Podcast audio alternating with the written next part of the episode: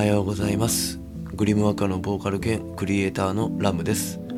こちらのモーニングボイスは毎朝7時頃より10分間日々の気づきをまったりとお話しさせていただいております。ノートのフォローをぜひよろしくお願いします。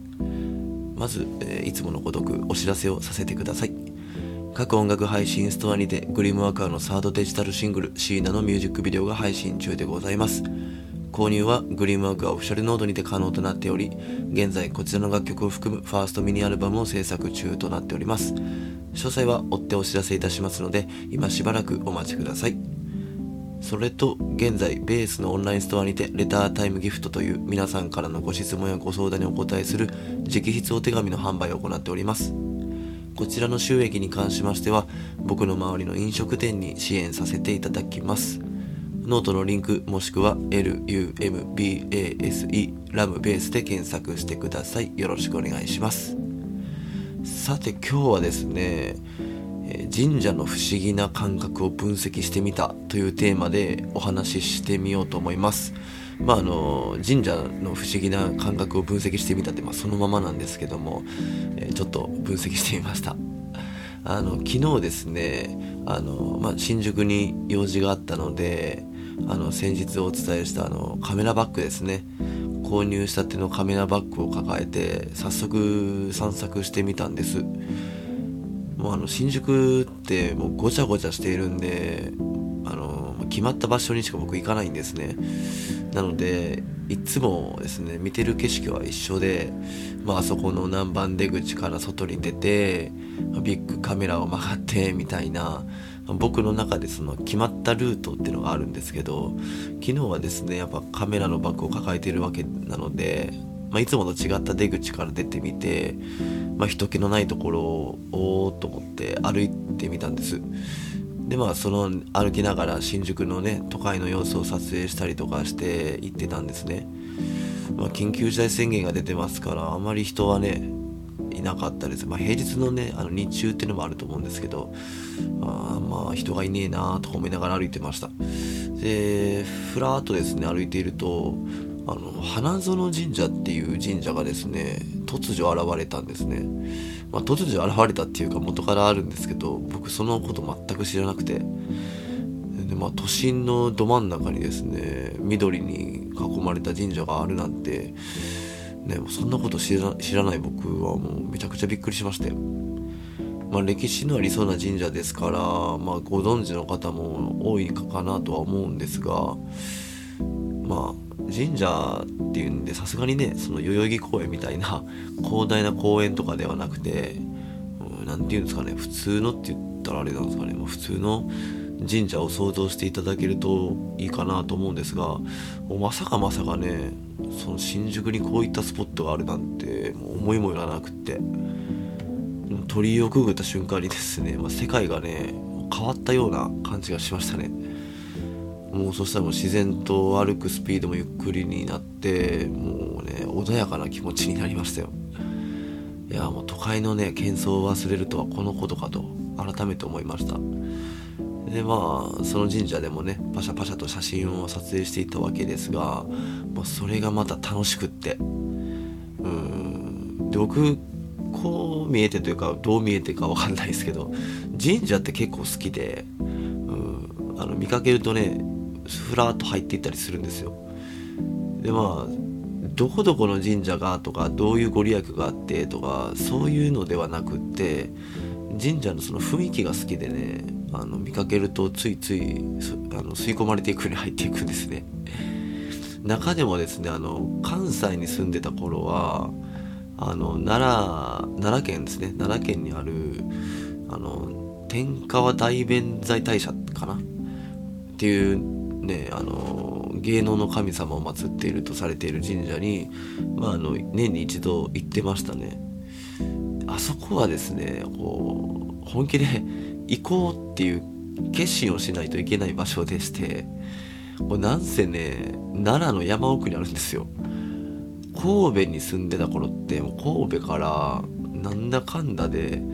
片道4時間ぐらいですかね。4時間はかかってたと思います。あのー結構道のりが遠くてあの南海電車に揺られてどこだっけ天王寺からでしたっけ？南海電車に揺られて1時間ぐらいですかね。わーっと。で最寄りの駅に着いたら着いたで今度はバスで1時間ぐらいかかってうんバスで1時間って結構すごくないですか？なんかもうなんかねやっぱ寝ちゃうじゃないですか。寝ちゃうんですよ。景色がどんどんあの山奥に入るんでうわーとか感動は別にせず。なんかもう南海電車1時間乗ってる時点でまあ疲れるんですけどバスに乗るとねもうやっぱ寝てしまうんですね。で起きたらなんかねすごい山奥に来てるんですよ。もう全然もう自動販売機とかもなくて。もうすげえみたいな。でまあお参りされる方がね多いでしょうから、まあ、それに合わせて行きと帰りのバスが用意されてみたいな感じですかね。確かに本数も全然なかったと思うんですよ。だから1本逃すとまた1時間以上待たないといけないようなイメージですかね。なのでもうそのね天川さんっていうのはもう本気で行こうと思わないといけない場所であってまあ、ちょっとね詳しくは分かんないですがとにかくその芸能の神様を祀っているっていうされて、うん、祀っているとされていますね。で結構ね芸能人の方もね多く訪れているそうで KinKiKids の堂本剛さんとかそういうことは聞いたことありますね。天川さんに行ってるとか。確かにねあそこはもう本当にご利益がありそうでまあ、僕も今こうやってね音楽とか、まあ、人前で何かをすることを続けてこれているのも、まあ、もしかしたらそのおかげかもしれないですね。だからふと思い出したんで今度あの時間を作って行ってみようかなとか思いました。でねその今回のその神社にあるあ神社にあるじゃない神社花 すいません寝起きで。頭が回ってないかもしれない。その新宿にあるですね花園神社もまあ、奈良の天川さんもですねあの普段人が多く集まるところで暮らしている僕らからすると、まあ、あれだけね静かで神秘的な空間っていうのは、まあ、どこか異世界のようにも思えてですね地元の方はねまだ違う感覚だとは思うんですが僕からするともう異空間であって、うん、異次元であったりとか、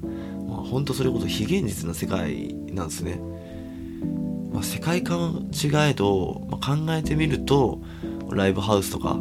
古典とかもそうなのかなと、まあ、普段の生活ではね味わえない空間を、体感しに行ってるって感じじゃないですか、ま道を歩いているだけではねステージとか照明はないですし、ま写真が並べて飾られていることもなくって。そこに体感しに行かないといけないっていうのがまたねいいのかなと。だからあの人混みからですね一歩抜け出した